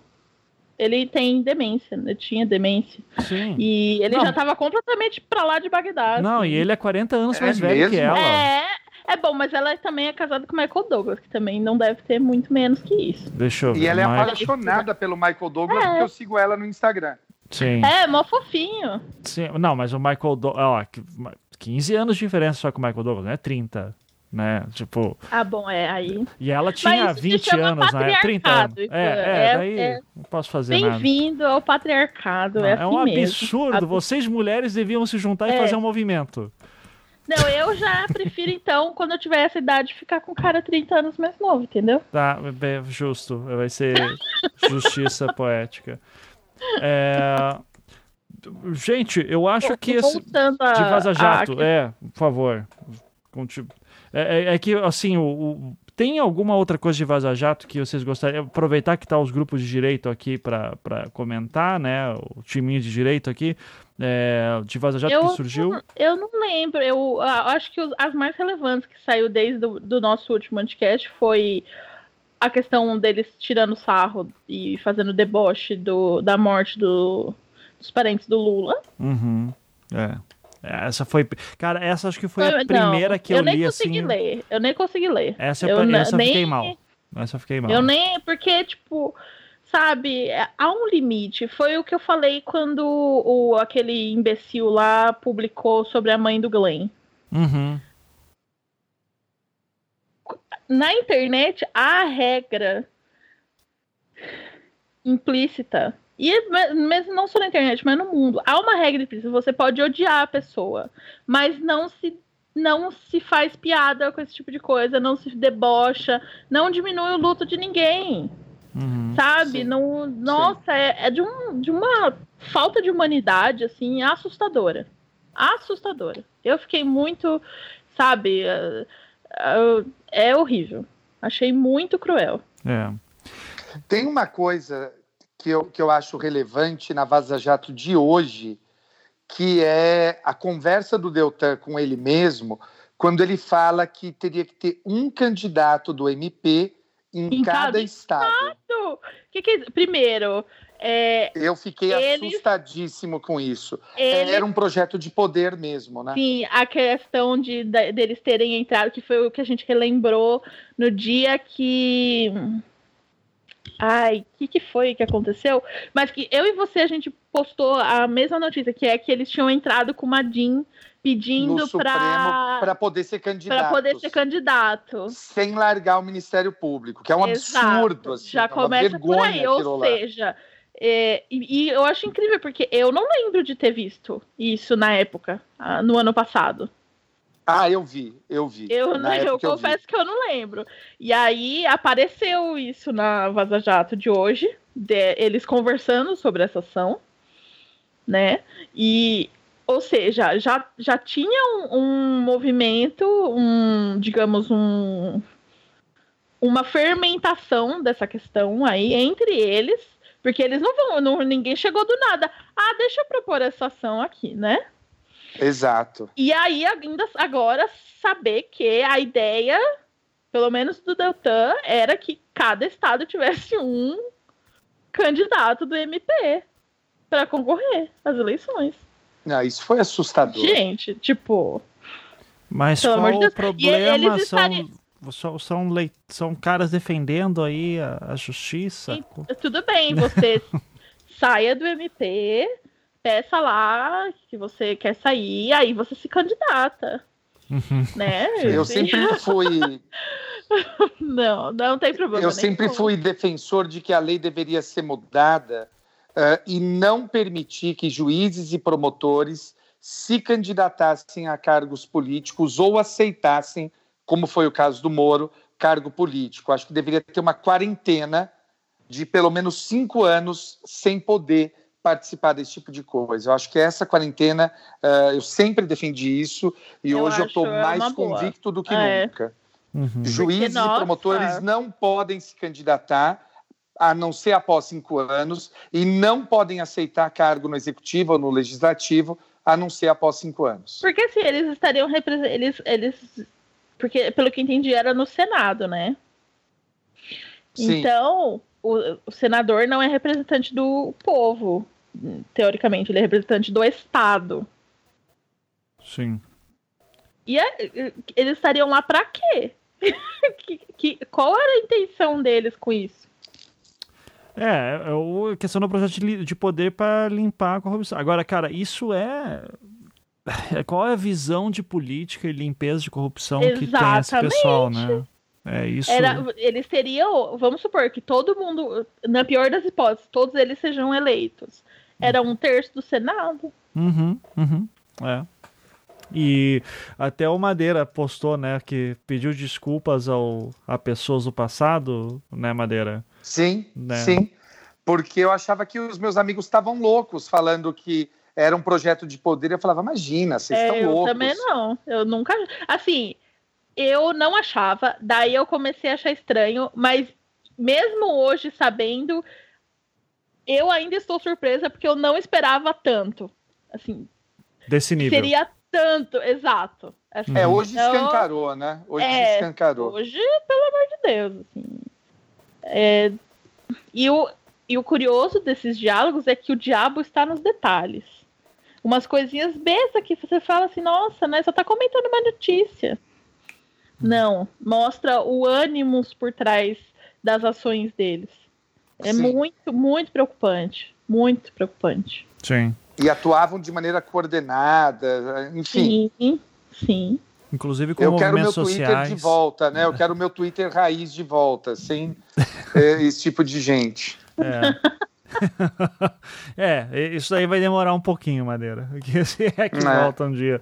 Vamos ter que. Eu acho que não volta. Não, não volta. Vamos- Dizem que o Instagram tá divertido. Eu estou pensando em. Mas eu não gosto de foto, então. Ah, eu não gosto do Instagram, não consigo gostar. É, fica tirando foto de cachorro e botando lá, assim. Ah, eu falo isso, mas eu sou junk, eu gosto. Eu- eu- até no Twitter eu gosto. Até quando muitas pessoas. Nossa, esses últimos tempos tá foda de hate. Tipo, puta que pariu. Sim. Inclusive. Mas nem é, é, é da ala direitista dessa vez. ma- ma- Cacete. Mas falando de até de, de hate e tudo, uma das hashtags que a galera levantou hoje foi show do Palocci, né, Virginia? o que Eu- que é- porque eu passei o, o dia inteiro fora hoje, porque eu É. tinha que ir em vários lugares e tal, e nem entrei no Twitter. Aí eu, eu abri, tinha um monte de gente. Aí o Palocci, você não vai falar do Palocci? Não sei o que é o Palocci. E eu, nossa, né, o que aconteceu? Aí sentei pra ver, joguei no Google, nada. Olhei- o feed da Folha, nada. Nada, nada. Aí eu perguntei.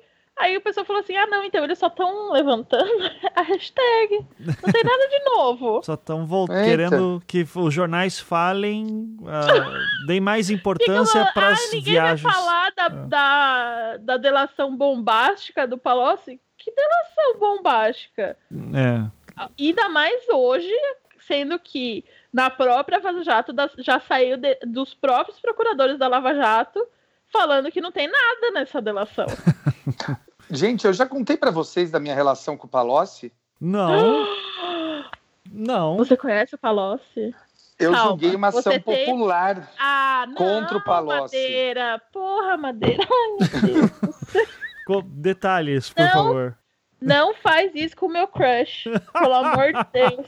Eita, Virgínia, vai, vai acabar a Ah. amizade agora. Ai, meu Deus. Olha, eu aguentei você julgar a favor do Aécio contra a gente no Twitter. Esse passou dos limites. Não dá. Não dá. Ah, então eu deixo para outro é dia. É da época que ele era prefeito de não, Ribeirão, não é? Não, por favor, conte aí. Não, agora é eu quero saber. Eu quero te odiar com propriedade. o Palocci, ele já era ministro da Economia e eu caiu uma ação dele para eu julgar, uma ação popular da época que ele era prefeito em Ribeirão. Então, hum. o que, que tinham acusado ele de fazer? De comprar toda a imprensa do município, publicando os atos oficiais em todos os jornais do município. E eu o condenei por isso, e depois. Uh, sei lá por que o TJ reformou a minha decisão. Mas foi a primeira senti, condenação dele quando ele era ministro. Tinha um certo rancor nesse não sei porquê. Não, eu não sei porquê, porque eu tinha promovido já, só, eu não recebia essa. Só, observa, só essa observação, só vou deixar no ar. Não, não, não. Não entendo como que chegou nesse ponto. Todos os ouvintes são testemunhas de que eu estava certa. só, só pra constar. Ah, eu não sei mesmo, porque depois eu fiquei amigo da advogada dele, que dá aula comigo no Mackenzie. Hum. Da advogada dele nesse caso. E dela falou: ah, a gente reverteu a sentença tal. Eu falei, pô, vamos tomar um café para você me explicar, mas acabou não, não, não rolando. Mas eu sei que, que foi reformada a minha sentença. Pô, ó, hum. sentiu, né, Virgínia? Fico feliz que a justiça tenha sido feita contra meu amor, apesar da sua tentativa de prender ele, né? Não, prender não, no caso popular. de prisão. Mas mesmo assim, sabe? Coitado. Ótimo. Gente, antes de encerrar, eu sei que o Madeira queria, de alguma maneira, comentar o que aconteceu hoje também. Aconteceu essa semana, na verdade, aconteceu já faz um tempo, mas que circulou a questão do menino que foi chicoteado, né, também. É, eu sei que não tem muito a ver com a pauta, mas enfim, só para o assunto não deixar morrer, o Madeira estava falando com a gente no, no, no, WhatsApp um pouquinho sobre isso. É, enfim, Madeira, por favor, fique à vontade aí, que eu acho que você tem um relato interessante, então manda ver. É, eu, eu sempre que eu vejo esses casos, eu fico absolutamente chocado com uh, a nossa perda de, de, de marcos civilizatórios, seja por quem comete a tortura, seja por quem apoia uh, a tortura. A gente não pode esquecer daquele caso do uh, eu sou ladrão, eu sou vacilão, que foi torturado na testa uh, daquele outro garoto. E eu sempre digo, perdão, para os meus alunos, eu conto o relato que aconteceu comigo uh, em 1990, na loja da Mesbla.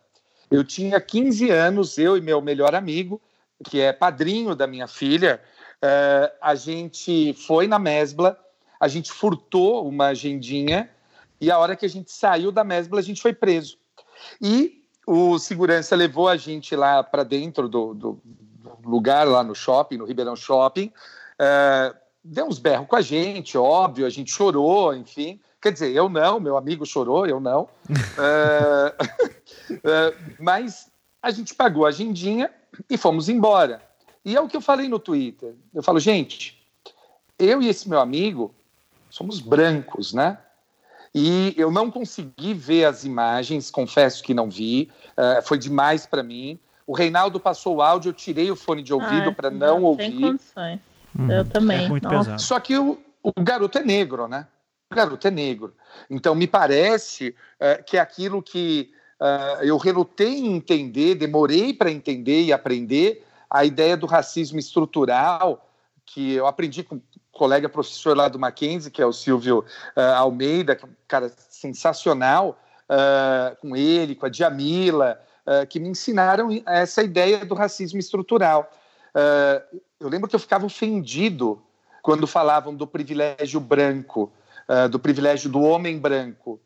E, na verdade, demorou para entender. Não é um ataque a mim, quando falam do privilégio do homem branco, mas é uma constatação.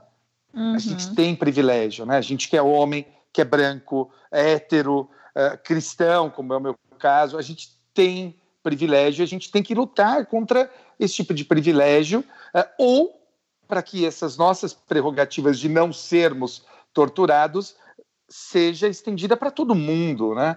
Eu, eu, eu fico chocado. Aquele episódio do caso Evandro, da, da fita da tortura. Ai, meu Deus, eu poderia ter falado? Não, eu spoiler. Pode, pode não, falar, sim. É Bom, episódio, 13, né? episódio 10, episódio 10. É. é. Uhum. Aquele episódio 10 foi horroroso. Eu estava correndo, ouvindo aquele episódio, eu parei de correr, voltei para casa andando. É, é, é um episódio muito, muito, muito horrível. Então, acho que a gente tem que, que, lutar contra isso e não podemos normalizar esse tipo de conduta.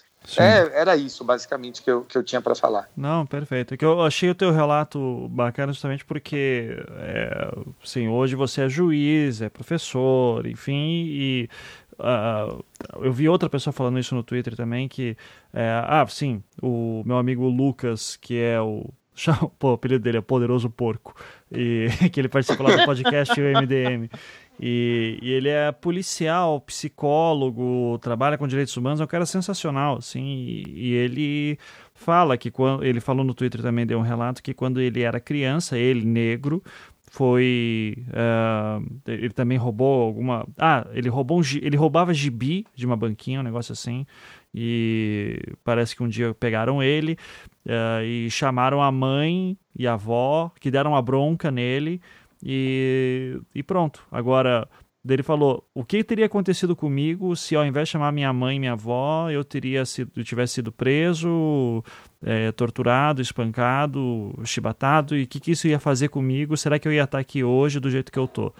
Então, exato, é, exato. É, é só para a gente pensar que, infelizmente, é o, era o meu medo. Não que essas coisas não, acontecem, não acontecessem antes no Brasil, a gente sabe que o Brasil tem problemas históricos há muito tempo, mas que era o meu medo uh, quando o Bolsonaro foi eleito, que uh, essas declarações dele a todo momento incentivassem esse tipo de coisa.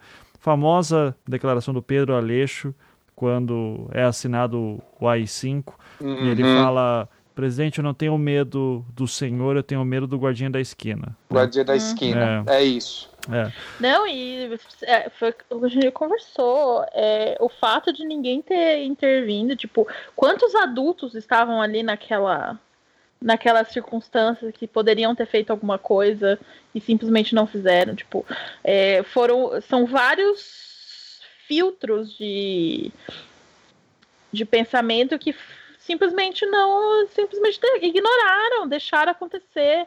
Isso é muito assustador, assim, é, e é tudo legitimado pelo governo atual, né? É. é, é a gente, todo mundo, precisa falar, avisamos, né? Avisamos que isso ia acontecer, e é isso, né? Isso.